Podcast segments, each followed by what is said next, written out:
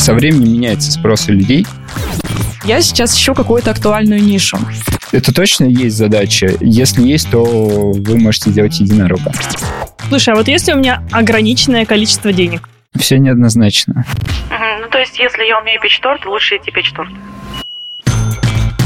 Привет, меня зовут Аня, я продюсирую подкасты, YouTube-шоу и веду наставничество по производству и созданию своих подкастов. И это подкаст «Несладкий бизнес». А меня зовут Настя, я владелец маркетингового агентства и бизнес-консультант. Класс! Сегодняшний выпуск нашего подкаста — это вообще-то наша открытая запись в Москве. Мне, конечно, очень жаль, что вас не было на этой записи. Но мы очень счастливы, что она случилась, и это наша давняя мечта с Настей. Мы планировали ее с момента того, как мы создали подкаст, мне кажется. Согласна с тобой, и я знаю, что Аня очень переживала, что вы не придете или что будет мало Я пришла, народу. я такая, Настя, никого нет. Она такая, Аня, еще без 15, кто приходит заранее? Конечно, все опоздали на 20 минут, но это же очевидно. Вот, а я боялась, что стульев не хватит, будет маленькая аудитория, потому что все хотят посмотреть на меня, ну и все такое. Оптимист и пессимист зашли в чат, зашли в бар. Ты, знаешь, как я была возбуждена перед записью, потому что нужно брать было интервью перед большой аудиторией. Это был первый опыт, и я не знала, как я на это отреагирую. То есть буду ли я волноваться или наоборот, мне будет супер комфортно, но мне кажется, что все прошло хорошо, тем более я вернулась из мини-отпуска, и у меня такое воодушевление сохранилось. Настя, откуда ты вернулась из мини-отпуска? Скажу, как будто я этого не знаю. Аня, я съездила в Красную Поляну. Тогда поделись своими инсайтами от поездки. Слушай, на самом деле очень классная поездка, потому что это был первый отпуск э, с начала кризиса, назовем это так, да? И он мне был очень нужен. И я Мгм. прямо неделю смогла расслабить мозг, смогла вообще отпустить все свои проблемы, познакомиться с новыми людьми. Тем более в Красной Поляне огромная концентрация стартаперов, продуктологов, которые отчасти на самом деле вдохновили меня на тему этого подкаста. Там, правда, крутые люди, Мгм. вот, и еще там есть очень взрослая такая осознанная аудитория, которые уже заработали свои деньги и приезжают отдыхать в горы. И я много с ними общалась, и у меня был один инсайт э, после одного ужина о том, что деньги нужно распределять более осознанно. То есть не как мы тратить. Э, Ну да, ну то есть как бы, ну рестики это не главное в жизни. Я Что? понимаю, это звучит ужасно, и для меня до сих пор тоже. Вот, и мне один предприниматель подкинул идею, что нужно посмотреть в сторону покупки своего жилья. И я начала интересоваться этой темой, потому что, ну вы все знаете, да, где я живу. Настя и Патрики, тема никогда не иссякнет. Скоро иссякнет, но не буду спойлерить. Вот, а, и вот, правда, я, я об этом задумалась. Ну, вообще-то я знаю, что ты давно об этом задумывалась. Еще до переезда в Москву Настя уже осмотрела, какие есть э, известные ЖК и неизвестные, какие еще на уровне котлована сейчас можно прикупить по дешману, чтобы потом перепродать в бетоне. Да, на самом деле я, правда, интересовалась этой темой достаточно давно, но для меня она до сих пор оставалась таким темным лесом, и знаете, что-то из разряда, ну вот это вопрос для очень взрослых людей. Но тут как-то я немного заземлилась, и как раз у нас появился партнер этого выпуска, ЖК «Светлый мир», станция «Л», которые рассказали мне о том, как можно приобрести свое жилье в Москве. Жилищный комплекс «Светлый мир» станция Л – это жилой комплекс комфорт-класса, расположенный на юго-востоке Москвы. И оказывается, оказывается, сейчас и квартиры продаются, и ипотеки выдаются. Так, подождите, вообще-то в выпуске с Алексеем Гальцевым мы говорили, что ипотеки сейчас невыгодны. Уже все нормально, ставка Центрального банка снизилась, и есть льготные ипотеки. Например, по семейной ипотеке ставка у вас будет 0,99%. Ну, то есть это, что, меньше одного процента? Да, и по ипотеке с господдержкой от ВТБ банка ставка будет 3,99, то есть, ну, меньше 4%. Вообще. Это очень крутая ставка. Это правда. Подробнее вы можете почитать на сайте застройщика, там есть информация по этим условиям. Тем более стоимость квартиры начинается от 8,5 миллионов рублей, то есть первоначальный взнос может быть совсем ну, не таким большим, это правда очень адекватная цена для Москвы, поэтому Да.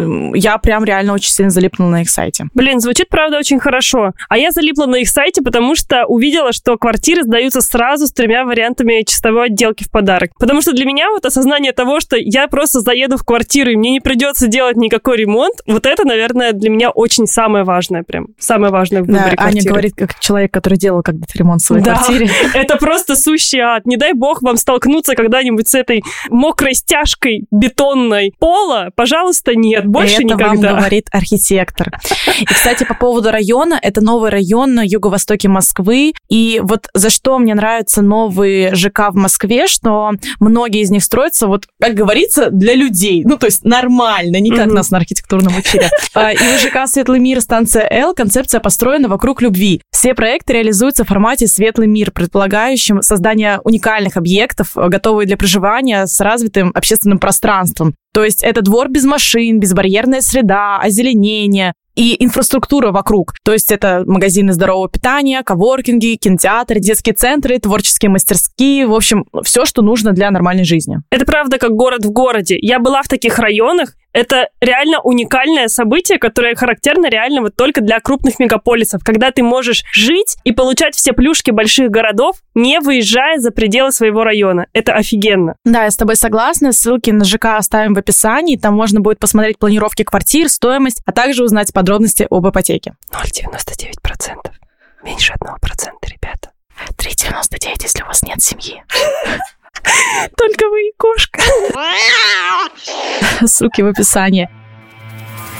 Давай расскажем немного про выпуск и то, о чем мы говорили на этой открытой записи. Да, вообще-то эта запись была совместно с университетом U-Business от британской школы дизайна, и тема была выбрана нами не случайно. Тема была такая, как создать продукт, который купят. Я думаю, что эта тема сейчас очень многим актуальна. Вы, наверное, сейчас думаете, что продукт это, наверное, что-то такое физическое, но продукты это вообще все, что вас окружает. То есть приложения мобильные, какой-то сервис, это тоже все продукт. Торты тоже. Спасибо, Настя. Мы просто много о них в выпуске поговорим дальше. Да, в целом мы два с половиной года о них немало говорим, поэтому... Если кто-то вдруг, себя. если кто-то забыл. Да-да-да. Гостем мы позвали Дениса Каткова, который когда-то работал в Асконе, и когда он работал в Асконе, они стали лидерами рынка в своей нише. Потом он развивал аптечную сеть 36,6, а сейчас он занимается сервисом МОСРУ «Активный гражданин». Вы, наверное, все про него слышали, ну или кто-то, кто живет в Москве, в общем, точно с ним сталкивались, потому что он очень, правда, удобный и крутой, прям создан специально для людей. Давайте я еще раз уточню, что запись была открытая, поэтому Настя, как будет... тебе наша открытая запись? Я почувствовала себя королевой. Нет, ну, короче, правда, мне понравилось, и там было 65 человек рядом с И- нами. И, ребята, дождитесь вопрос-ответ, рубрики, которая будет в самом конце этого подкаста. Правда, было очень интересно, мне очень понравились вопросы, которые ребята задавали. Они такие взрослые, такие осознанные, осмысленные. За это я вас люблю, что вы у нас очень умная, думающая, осознанная аудитория, которая не задает вопросы, как я, как сделать классную кондитерскую. Все. А просто сделать так, чтобы можно было дальше не работать, можно как-нибудь, э, чтобы вот как-то так? Следующий выпуск нашего подкаста, надеюсь. Все, давайте, погнали к выпуску.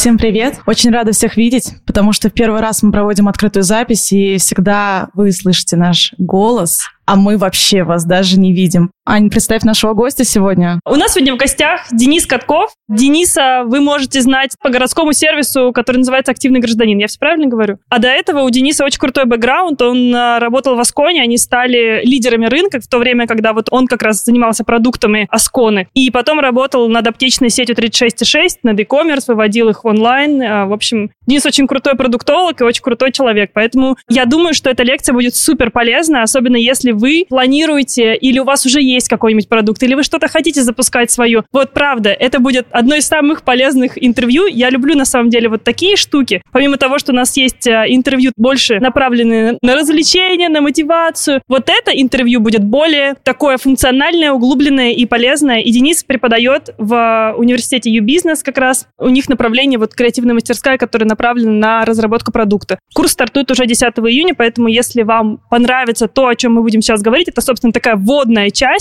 к этому большому-большому курсу. Денис, привет. Да, всем привет-привет. Чуть э, поподробнее о себе. Да, действительно, поработали над e-commerce достаточно активно в Асконе, стали с командой лидерами роста в направлении, в сегменте своем. И через два года, когда начали работать с аптечной сетью, внезапно точно так же стали лидерами роста в своем сегменте. И как-то так э, мне захотелось начать работать над городскими сервисами для москвичей и Москвы в целом где было очень много продуктовой насмотренности на разных сегментах, в том числе и транспорте, спорте, культуре. Супер, давай разберемся вообще, что такое продукт, потому что, ну, такое достаточно общее понятие. Можно описать это так. Это любая сущность, которая решает задачу пользователя в конкретный момент ее деятельности. То есть, в принципе, все, что делает бизнес, это продукт. Бизнес э, как раз-таки это консистенция продукта, является консистенцией бизнеса, и как раз-таки все направлено на то, чтобы решать эти задачи. Вот я предприниматель, я хочу создать какой-то бизнес. Я сейчас ищу какую-то актуальную нишу. Мне кажется, хорошо, когда предприниматель уже идет с посылом, что он ищет эту нишу, а не делает первую попавшуюся. Ну вот, допустим, как я, как предприниматель, должна анализировать, что мне делать? Куда мне идти? Не знаю, тортики печь, да, или печеньки? Ну, круто, на самом деле, здесь говорить о том, что все крутые стартапы, которые запускались, они имеют две очень важные составляющие. Первое – это глубокая экспертность в том, что делается в этой индустрии, в которой он работает. Второе – это фундаментальные знания о продукте, менеджменте и бизнесе в целом. Вот, э, в этой ситуации возможно действительно сделать единорога и запустить его, то есть при определенных течении обстоятельств. Но в целом, да, это, ну, самая основная рекомендация – это запускаться там, где вы действительно эксперты, где вы развиваетесь, откуда у вас есть э, некое понимание, как выстроены бизнесы, продукты и какие задачи решаются на рынке для того, чтобы запуститься прямо здесь и сейчас. Ну, то есть, если я умею печь торты, лучше идти печь торты. Наболевшие, да? На поверхности Можно просто. сделать э, пироженки по подписке. Вот, здесь мы уже идем как раз в глубину. То есть, например, я эксперт, кондитер классный, да, но в кондитерской сфере, например, есть большое количество вариантов. Я могу делать историю по подписке, я могу делать, э, не знаю, ЗОЖ-историю, могу делать свадебный... Ну, то есть там огромное количество вариантов. Вот как мне дальше анализировать рынок, понять, куда идти? Ну, если мы не хотим э, захватить весь рынок, то нам нужно понять, с каким сегментом пользователей мы хотим работать здесь сейчас, потому что нужно понять, какую задачу тортики решают. Тортики могут решать задачу, что я хочу поесть вкусненького и не потолстеть. Другая задача – это подарок. Это совершенно другой продукт, и решает он совершенно другую задачу. Здесь нужно понять, а что же вы будете делать. И как только вы поймете, какую задачу решаете, вам нужно максимизировать ценность, которую вы создаете для продукта, ну и для аудитории, и, собственно, начинать ее делать. Это круто. А если мы говорим про IT-продукты, там же абсолютно такая же ситуация. Например, я классный программист. Там же огромное поле для возможностей. Ты можешь делать вообще любой сервис и продукт, по сути. Ну, то есть, как будто даже тортики это уже, да, чем если ты программист. Как в этом огромном поле выбрать для себя нишу? Здесь можно говорить о том, что есть рыночные возможности, когда освобождается рынок, как здесь сейчас у нас происходит в России. То есть у нас э, есть продукты, которые ушли с рынка, и хотелось бы их заместить и, собственно, иметь возможность э, расти бизнесу. Второе – это со временем меняется спрос у людей, появляются новые технологии, появляются новые эффективные способы решения задач, как, э, допустим, с фотографией, с музыкой. То есть изначально это были там виниловые пластинки и там условно пленка кодек, которые фотографировал, запечатлял момент. Потом это эволюционировало в более эффективные девайсы, там AirPods, iPod, которые эффективнее решали эту задачу. Собственно, после этого появились iPhone, которые еще эффективнее начали это решать, и дальше мы пока еще не знаем, что может более эффективно решать задачу, чем виртуальной реальности, я бы сказал так, в которой мы можем переместиться. А если говорить о том, что освобождается ниши, то здесь сейчас можно, конечно же, любому IT-специалисту сделать э, цифровой продукт, который будет эффективно решать задачи. И это основной рост, драйвер роста для любого бизнеса. Слушай, есть еще понятие голубого океана и красного океана. Что бы ты сказал стартаперам, в какой области им лучше идти? Поясню, если кто-то не знает, Красный океан это там, где большой, уже перенасыщенный рынок, там уже есть спрос и есть предложение. А есть Голубой океан, где мало спроса, казалось бы, еще что-то там не исследовано, и предложений практически нет, зато нет типа конкуренции. Вот если я молодой предприниматель, куда мне лучше идти? Если нет спроса, никогда туда не идите. Это правда. То есть, э, если нет спроса, вы придумали продукт, который решает только вашу задачу. А вдруг я просто, ну, типа, я уникаль? Здесь мы очень важно говорить о том, что мы, опять же таки, идем через задачи. Э, задачи у людей не меняются. Мы хотим кушать, мы хотим общаться, мы хотим развлекаться. Просто каждый продукт, каждый бизнес эволюционирует с помощью технологий для того, чтобы как раз-таки эм, эффективнее решать задачи. То есть все развитие человечества — это более эффективный способ решения той или иной задачи. Раньше мы еду добывали тяпкой, условно делали в земле. Сейчас это автоматизированный процесс, который повышает эффективность эффективности. Здесь точно такая же история. Не существует рынков, у которых нет задач. То есть э, задачи так или иначе уже как-то решаются. Да, может быть красный кровавый рынок, когда нет ценности, конкуренция очень высокая, потому что эффективность минимальная и ценность минимальная уже в этой истории. Тогда вам нужно понять, а какую технологию вы можете внедрить в свой бизнес или продукт, который начнет э, решать задачу клиента эффективнее, лучше. А может быть, захватывать несколько задач, которые находятся смежны друг с другом. Условно, когда вы хотите хотите послушать музыку, музыка состоит не только из а, прослушивания аудио, но и из наушников, и из того, куда у вас, собственно, эта музыка загружается и что вам рекомендуется. Все это является экосистемой и, по сути, является такой историей про то, что эта задача решает Apple достаточно эффективно. А по поводу Красного океана, если там уже большая конкуренция, но я придумала десятую программу Миро, вот типа десятый э, канбан доски.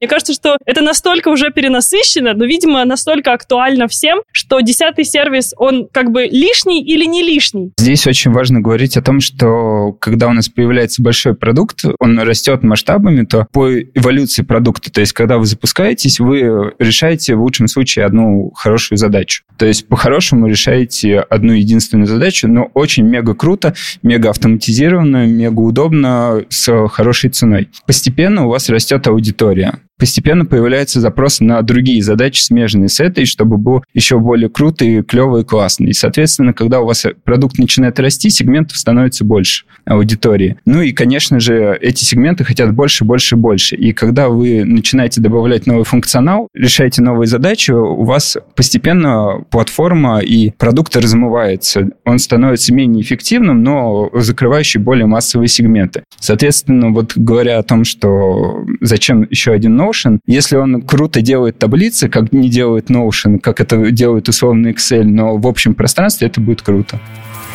Я бы хотела узнать, вот э, если у меня еще нет какой-то ниши, как мне оценивать рынок или из чего мне исходить, когда я выбираю еще нишу? Ну, какие инструменты, например, я думаю, они имеют в виду, есть да. уже практические? Тут лайфхак. Не надо бежать искать нишу, нужно понять, а, что вы хотите. Ну, то есть, если вы хотите делать стабильный бизнес, э, допустим, который будет приносить некий небольшой доход, э, там, условно, вы не амбициозный Илон Маск, э, который хочет миллиарды долларов для того, чтобы реализовать свои амбиции, то тогда нужно в первую очередь, конечно, поставить себе задачу, цель и что вы хотите достигнуть. После этого вы понимаете, а исходя из моих амбиций и желаний и того, что я умею и где у меня есть экспертность, а в какой рынок я могу зайти. После того, как вы поняли, что это происходит с рынком, на каком жизненном цикле он находится. А как я пойму, что происходит с рынком? Здесь очень просто это происходит. Вы смотрите, какой уровень конкуренции, какое количество продуктов там, какое количество денег там в этом рынке, как часто... А как понять количество денег? Количество денег, это можно сделать двумя способами. Это либо отраслевые отчеты, либо публичные отчеты. Если рынок уже сформировался, он большой, то, скорее всего, вы найдете в открытом доступе или косвенно данные об этом рынке и динамике его. Если же нет таких данных, он только начинается, то ну, у нас есть инструмент э, который поможет как раз-таки всю эту историю посчитать, исходя из основных формулировок, что в России живет 140 э, миллионов человек, задачу это решает такой-то процент аудитории, в Москве это такой-то процент, собственно, такими итерациями вы, конечно же, можете посчитать, а сколько реально людей хотят это и, собственно, сколько денег там есть. Да, сейчас я хочу просто провести пример, как я это делала вот через этот инструмент. Я как-то анализировала рынок полезных продуктов в Москве. И мы как раз брали население России, потом мы сужались до примерно наших соцгеопоказателей, которые нам нужны. То есть, скорее всего, это там женщины, мужчины, условно, там 20-40 лет. Потом мы еще сужались до Москвы, и потом мы сужались уже примерно, прикидывая, сколько в Москве людей, которые, скорее всего, будут заказывать наши ППшные торты. И ты там условно, я сейчас не знаю, не помню цифры, там 100 тысяч человек у тебя потенциальных клиентов в Москве. Ты понимаешь, что 100 тысяч человек у тебя в месяц не закажет. То есть из них закажет один условно процент. То есть ты имеешь всего тысячу клиентов. И ты уже можешь таким образом прогнозировать свою выручку в месяц и в год и понимать, что ага, а на этом рынке, на рынке доставки ПП-тортиков в Москве, я больше сделать денег не смогу. То есть надо либо как-то позиционирование менять, либо масштабироваться сразу во все города делать. Ну, в общем, надо что-то делать с бизнес-моделью. Я здесь единорога компанию не сделаю. Либо надо просто пересчитать все цифры, может быть, они я чуть неправильно прикинула. Ну, то есть, примерно такой подход, вот таким образом он работает. Тут маленький нюанс, что помимо того, что тысячу тортов нужно еще сделать, их нужно физически сделать. Это такое нехилое производство. Это порядка 30 плюсом в день. Нет, нормально, мы делали. Ничего. Ну, ну, ну слушай, мы делали, знаешь, самые-самые загруженные. Прикинь, типа 30 Мы были к этому готовы. Ну, окей, да. То есть, если мы говорим о том, что рынки еще очень важно разделять цифровую часть и физическую. То есть, если вы работаете с физической частью, то цифровые продукты для вас именно это платформы, площадки и способ коммуникации с аудиторией, не более того. А если же вы делаете цифровые продукты, продукты, то у вас правила игры меняются, потому что вы можете масштабироваться на весь мир и в целом аудиторию искать по всему миру, не привязываясь к физической э, такой истории. Таких примеров огромное количество. Это образование, которое сейчас у нас идет э, за рубеж, э, потому что оно исчерпало себя здесь. Оно Книги. просто переводится на английский. Точно да, так же. это адаптируется, просто да? это адаптация происходит. Там даже нет таких историй о том, что под рынок и особенности спроса это делается. Там просто переводится вся эта история и распространенная практика. Мне кажется, Также... там конкуренция намного больше. Ну, типа, ты берешь Смотря то же самое. Ну, блин, ну тот же самый, там, не знаю, что там, вот эти все онлайн-образования, школы онлайн-образования, мне кажется, на английском этого материала Они переводят на испанский, потому что они идут в Латинскую Америку. Ну, да, Аня. да, да. Хорошо, если мы не рассматриваем английский, тут я согласна. Бизнес-модель вроде как бы сходится. Так в этом и кайф цифровых продуктов, что ты сам вправе определить для себя, в какой части мира ты будешь запускаться, где есть конкуренция или нет. Аргентина вполне ок, там тоже есть деньги и нет конкуренции. Все едем в Аргентину. А вот вы смеетесь, вы не представляете, сколько бизнесов сейчас из России в Латинскую Америку пошли. У меня даже клиенты приходят и говорят, у нас клиенты русские, сейчас в Аргентине запускаю стартап, им нужен пиар, там, в Форбсе. Ну вот, то есть, вот такая история. А какие, по твоему опыту, ошибки допускают предприниматели при запуске бизнеса?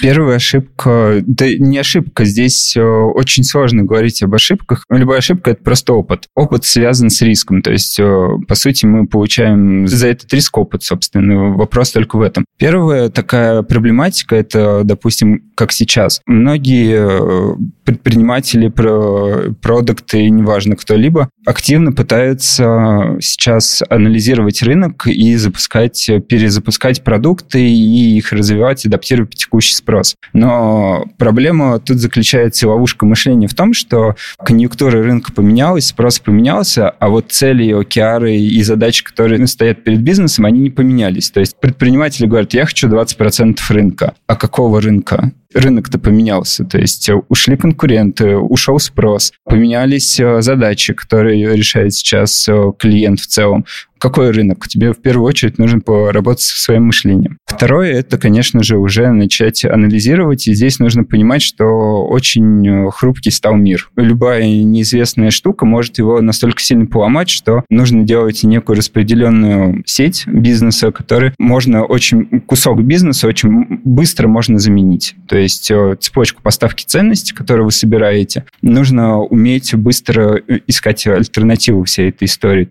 изначально нужно перестраивать таким образом. То есть текущие поставщики должны уже иметь N количество альтернатив, а еще в голове нужно держать, что а вообще могут перекрыть полностью поставщиков, и нужно думать над аналогами и как эту задачу мы будем решать. Потом, конечно же, это то, как работать с аудиторией. То есть э, спрос сейчас меняется, ну и э, работать с обратной связью нужно достаточно быстро и качественно. Фиксировать тот ответ и результат, который есть у аудитории, а не то, к чему вы хотите стремиться. Это опять э, нас возвращает к первой ошибке, что не ошибке, а проблеме, что у тебя мышление такое, ты хочешь притянуть то, что ты слышишь, к тому, что, собственно, тебе говорят. А по факту тебе другое совершенно рассказывают. Как бы это больно не было, все-таки фиксировать. Ну и после этого адаптироваться под э, реалии. Ну, то есть, если так обобщить, то это когда предприниматели делают то, как им кажется нужно, а не то, что потребителю на самом деле нужно. Это клево называется видением. Я вижу, что это будет так. Я это называю «я чувствую».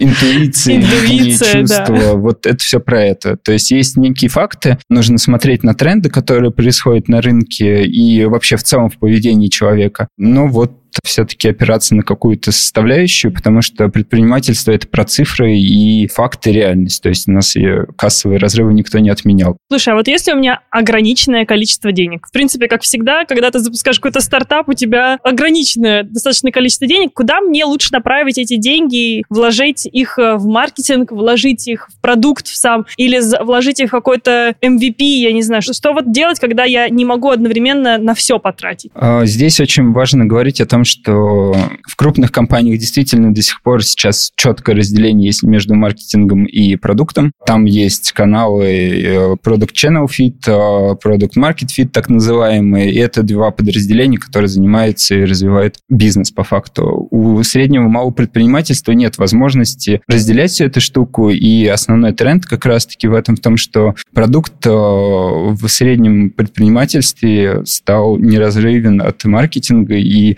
здесь нет четкого ответа, а во что сейчас в первую очередь нужно вложить. А В первую очередь, если продукта нет и есть идея, то, конечно же, нужно проверить спрос, чтобы у вас появились деньги в кассе, даже если нет продукта. Если есть деньги в кассе, то вы уже можете взять и продать. Ну, собрать из известных материалов и все-таки продать продукт для решения задач. В первую очередь спрос. В первую очередь продать, а потом уже создавать, правильно? Да. Класс. Мне очень нравится этот подход, но он у меня иногда вызывает, ну, не диссонанс, а просто вопросы. Вот, например, мне надо продать толстовки допустим, да, я делаю какой-то прототип, просто в фотошопе рисую, короче, несладкий бизнес пишу и выставляю их к нам на сайт. Тут в целом как бы все понятно. Если заказы есть, какие-то, я их просто заказываю в первой попавшейся копирке и отгружаю, а потом уже дорабатываю модель. Здесь вроде все ок. Но если услуга в целом предполагает, что я сделаю ее здесь и сейчас, вот где мне этот продукт достать? Торт, вот, например, да? Его заказали, мне же его надо отдать,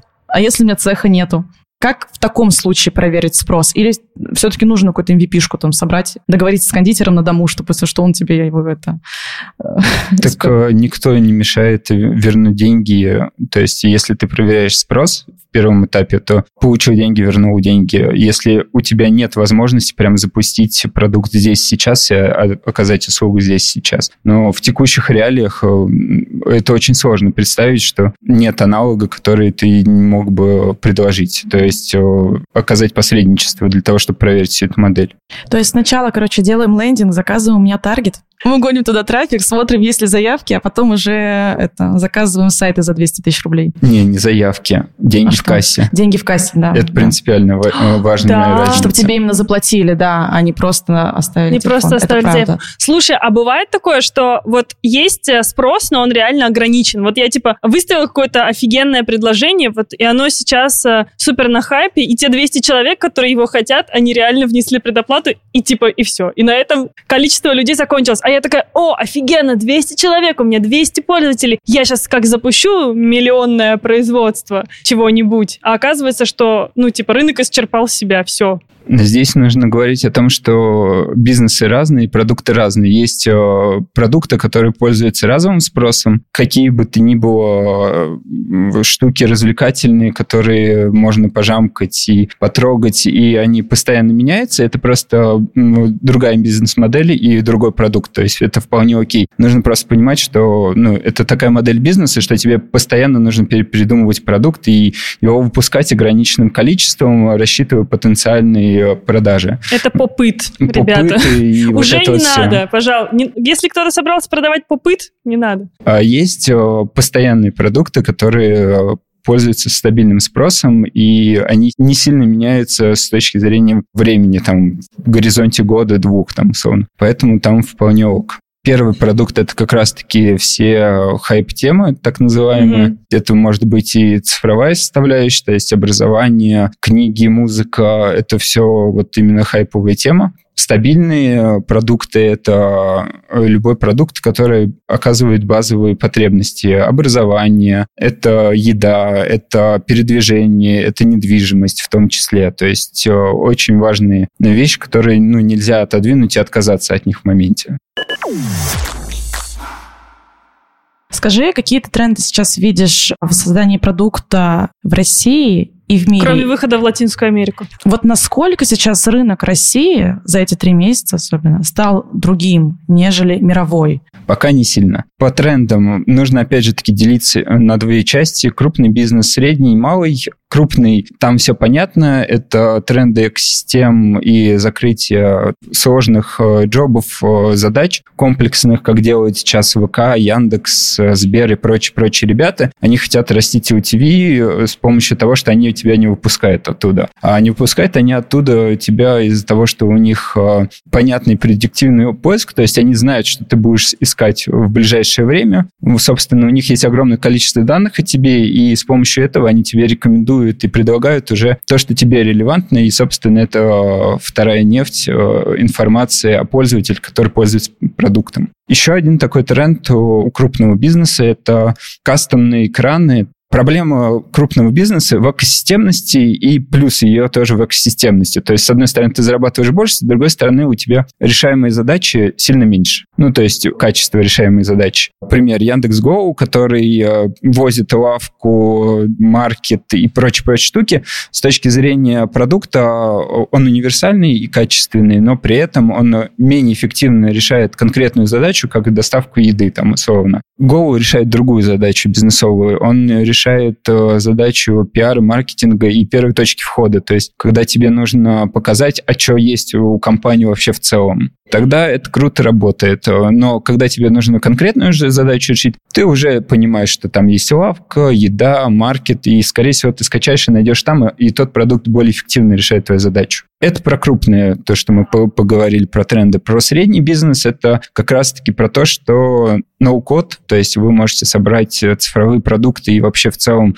свою экосистему для того, чтобы решать бизнес-задачи, ну, как бы через ноу-код сборку различными продуктами сделать это все хорошо и автоматизировано. То есть это основной тренд, который есть. Зерокодинг. А для тупых можно, пожалуйста, объяснить? Ну, короче, когда это? это вот как тильда, только для приложений. А-а-а. Есть а зерокодинг. Ты можешь собрать свое приложение путем того, что ты накликаешь коды и получишь... Ну, не только. Ну, то, ладно, есть, не... то есть там же мы говорим еще то, что приложение и сайт это только витрина, а внутри еще огромное количество процессов, которые ну, нужно автоматизировать. Оплату, логистику, там, автоматизацию прозвонов, ответов на вопросы, поддержку. И, по сути, тебе, как предпринимателю, по большей части уже начинает давать возможность собрать это все самостоятельно. Главное понимать, что с этим делать. Ну, то есть, что ты хочешь порешать сейчас. Вот, это второй тренд, который есть у среднего предпринимательства, а у малого это первое то, что экспертность э, связана с маркетингом. Ну, то есть э, продукты и маркетинг неразделимы друг от друга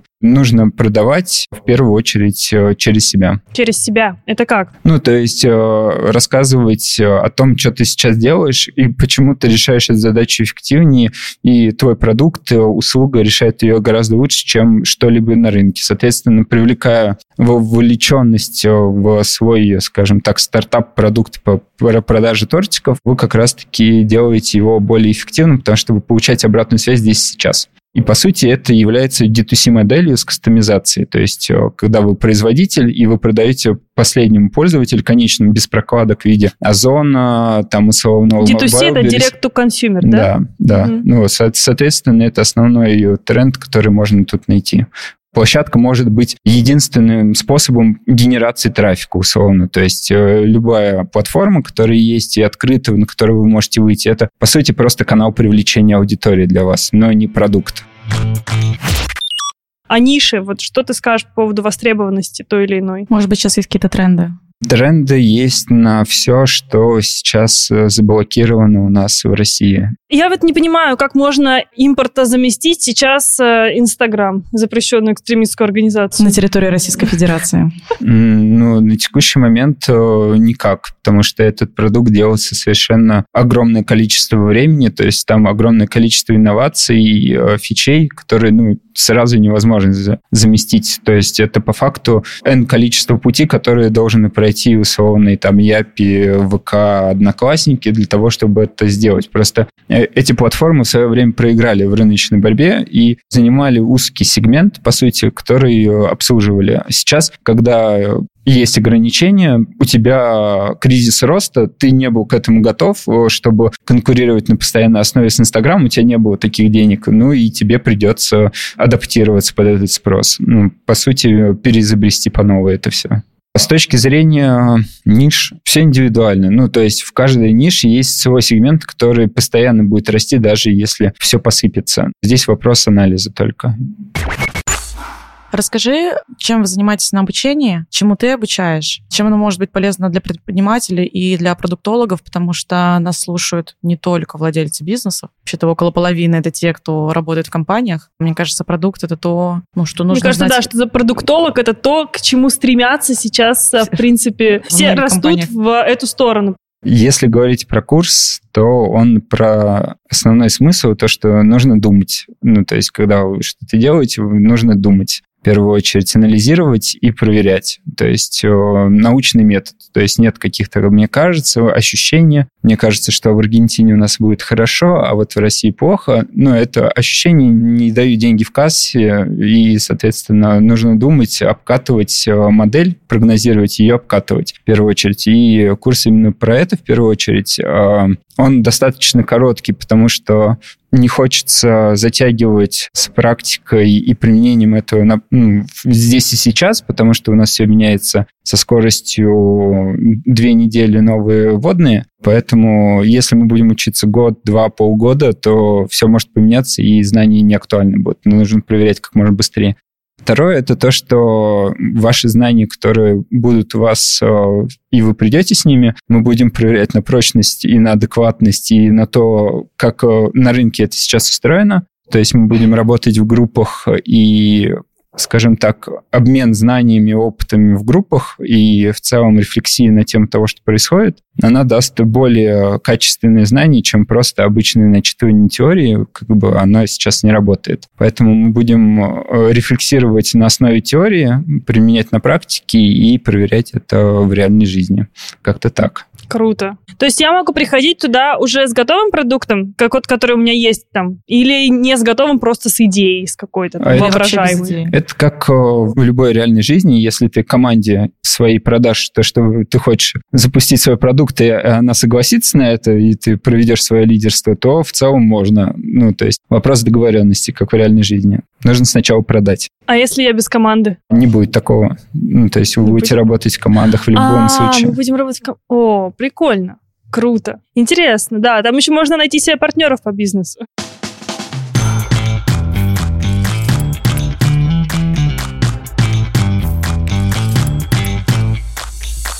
Я Так, хочу ну что? дать микрофон в зал. Да, а, я хочу, чтобы ребята позадавали вопросы какие-нибудь. Добрый день. Вы говорили о том, что чем шире бизнес, чем больше он задач выполняет, тем меньше эффективность этих задач. Как сохранить эффективность при размывании бизнеса?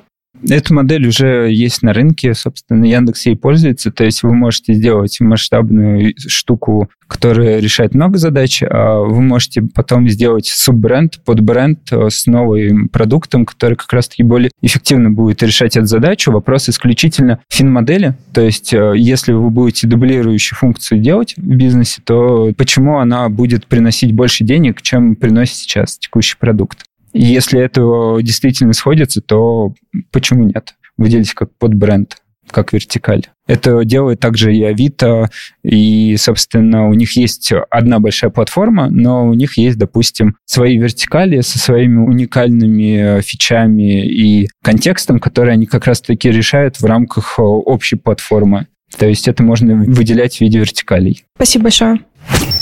Добрый день. Скажите, вот вы говорили о том, что сейчас многие компании, ну мы, наверное, все знаем, либо выходят на международные рынки, то есть начинают э, экспортировать, либо как бы только думают про это. С точки зрения маркетинга, как нужно его трансформировать на новый рынок, с чего начать, как разрабатывать стратегию, нужно ли делать команду там и кого-то хантить, либо нужно оставлять команду здесь. Скорее всего, моя гипотеза, то есть это может быть не так, но самый эффективный способ э, адаптировать экспорт э, на внешние рынки, вам нужно найти на том рынке, на котором вы запускаетесь, исследователи, которые объяснят, что там происходит на этом рынке, какая модель поведения у людей, что важно, что не важно, какие ценности. Собственно, найти специалистов, которые смогут помочь с дистрибьюцией всей этой истории маркетингом. И как только вы все это обкатаете, можно набирать к себе в штат людей, адаптировать всю эту историю. Так будет быстрее и ну, эффективнее. Кстати, мы про это говорили в одном из последних выпусков с Дмитрием Чекловым. Он уже миллионный стартап, миллиардный по-моему, миллиард, да, миллиардная выручка, не, не то, что там оценка компании, реально миллиардная выручка. И они заходили в рынки, различно рассказывали, как они облажались в Германии с запуском продукта и как они успешно запустились в Польше. Вот как раз он рассказывал про это, так что, если интересно, послушайте. У нас прям выпуск с видеоверсией прям вот под эту тему точно. Угу, угу, угу. Еще вопросы?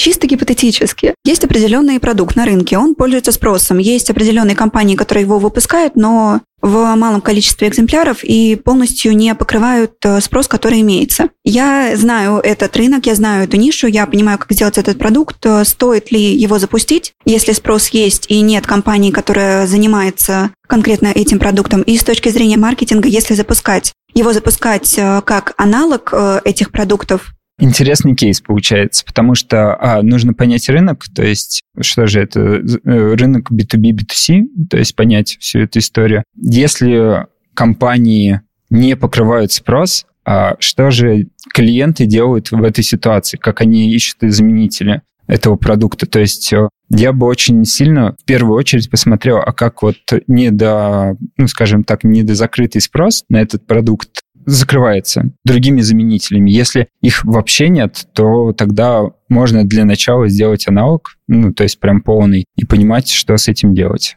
Ну, дальше, каким образом развивать. Опять же таки, кажется, гипотеза, что здесь нужно погружаться в контекст, потому что не бывает такого, что спрос просто недополучен. То есть, если человек хочет пить, он не может э, как бы не найти аналог того, где он это приобретет. У меня вопрос, как переводить некоммерческие проекты в коммерческие. Я являюсь организатором и основателем книжного клуба МГУ. Изначально проект формировался как что-то некоммерческое, что-то, что берет своей атмосферой. Как этот проект продать, как его коммерциализировать, и возможно ли это при сохранении атмосферы?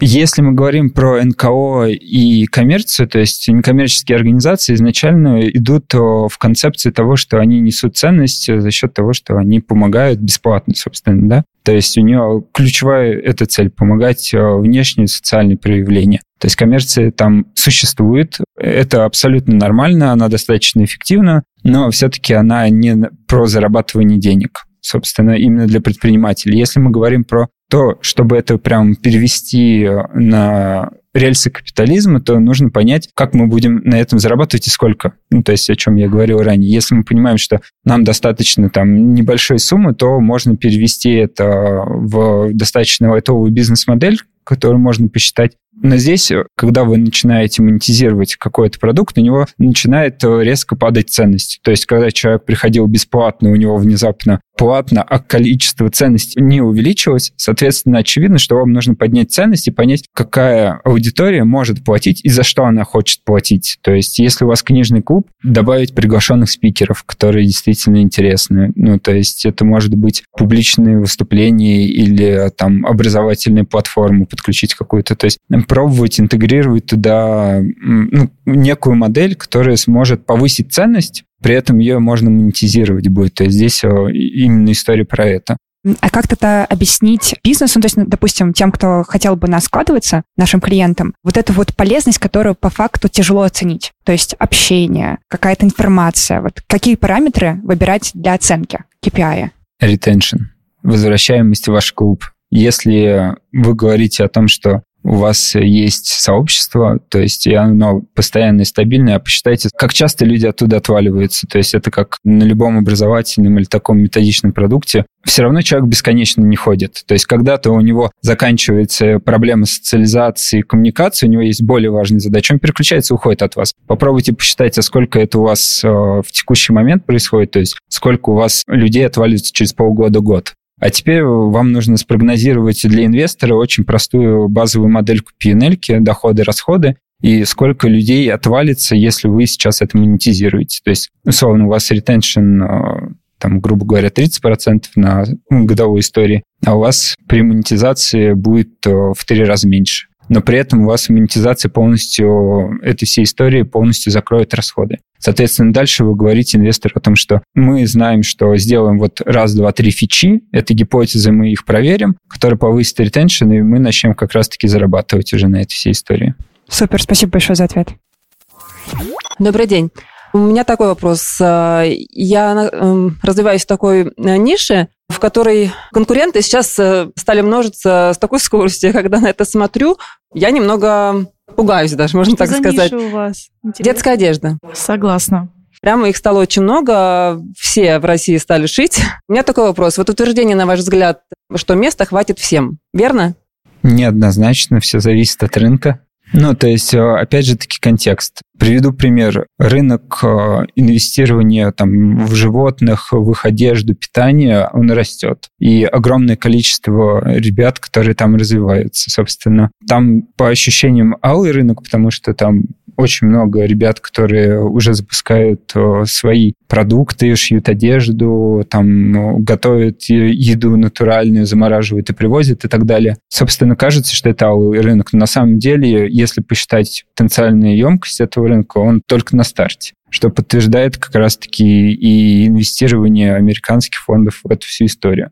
Возвращаясь к нише с э, детской одеждой, здесь нужно понять, сколько у нас действительно потенциальной емкости рынка, сколько сейчас э, там есть денег, ну, то есть сколько там кроется денег, мы поймем, а все ли там закрыто. И если да, то тогда рынок становится кровавым, да. Тогда нужно будет конкурировать. И это делать либо ценой, либо позиционированием и решением другой совершенно задачи. Ну, то есть по-другому посмотреть на детскую одежду совершенно. Если мы хотим принести именно ценность, а не конкурировать по цене. Либо в другой сегмент уйти в премиальный, либо в более дешевый. То есть здесь все очень индивидуально. То есть нужно понять, что вы тоже хотите. Спасибо. Здравствуйте, меня зовут Александр, у нас своя студия брендинга, и вопрос такой по нишеванию хотел. Мы, когда начинали, у нас был брендинг для всех, ну, то есть для разных вообще бизнесов, и там для цифровых, и для продуктов, там, для магазинов, и там для тортов, и для всего. Сейчас мы поняли, с кем хотим работать. Это с брендами как ну, в тему брендами одежды. И хотим сузиться именно брендинг только для одежды, аксессуаров. Ну, то есть все то, что как вот fashion, то, что мода, там, аксессуары, одежды. Вот есть ли смысл так? Ну, с одной стороны, нам это интересно и самим, как продукт, и мы понимаем то, что и рынок есть, ну, большой достаточно, и нету таких специалистов, которые заточены под эту сферу.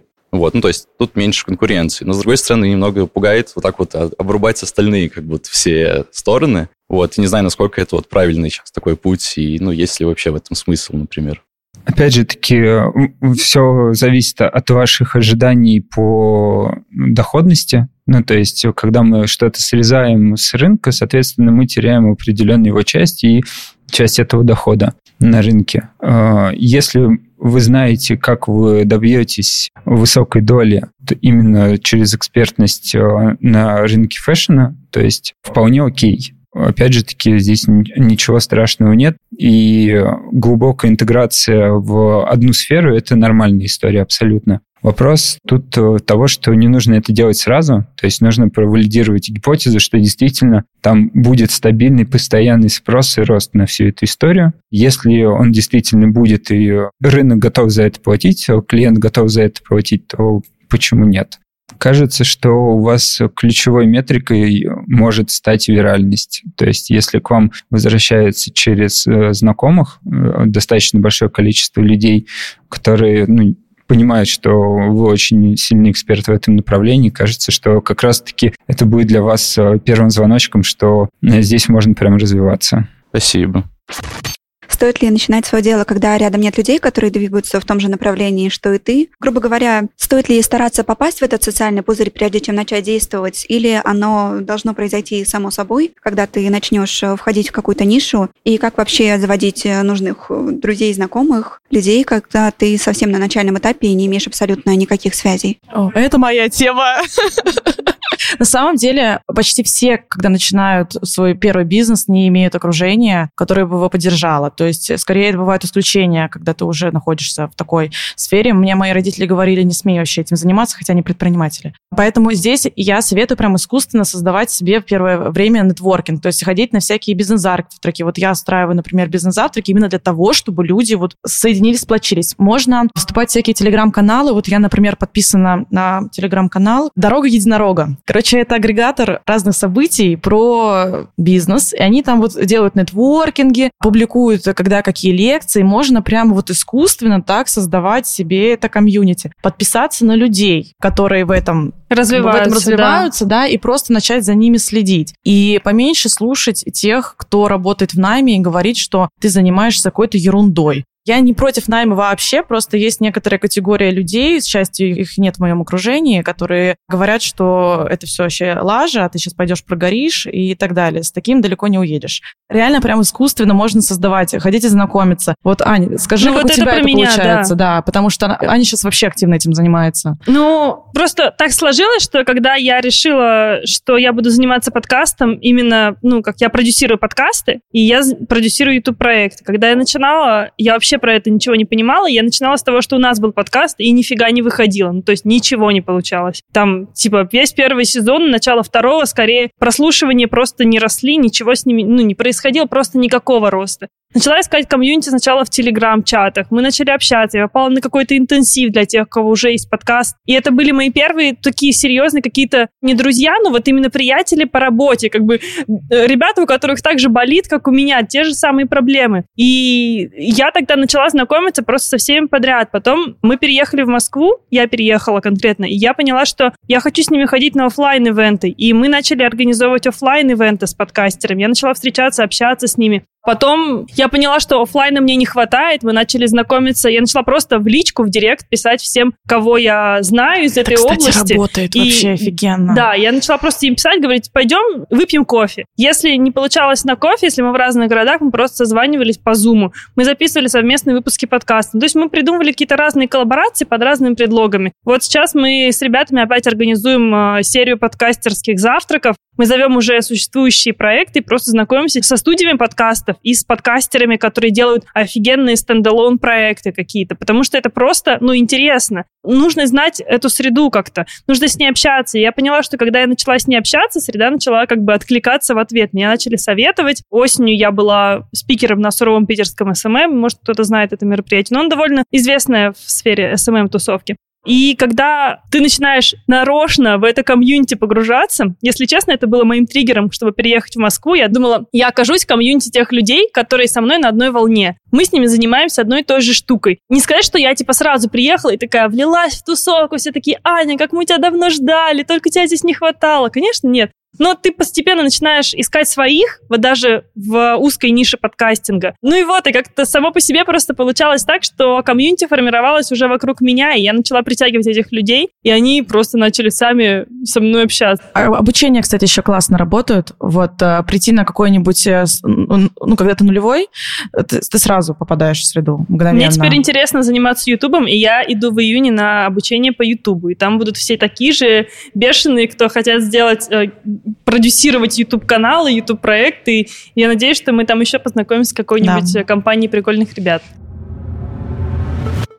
Все, ребят, спасибо большое, что пришли. Обязательно Надеюсь, берите вам, наши стикер-паки да, там на входе. формат, э, потому что мы его делаем первый раз. Я мечтала о нем всю жизнь. Я надеюсь, что вам понравилось и было интересно. Все, все, спасибо. Всем спасибо. спасибо.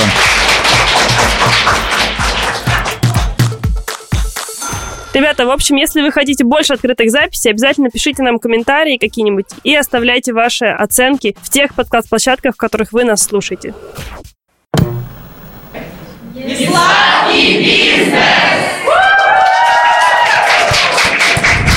Все, снято.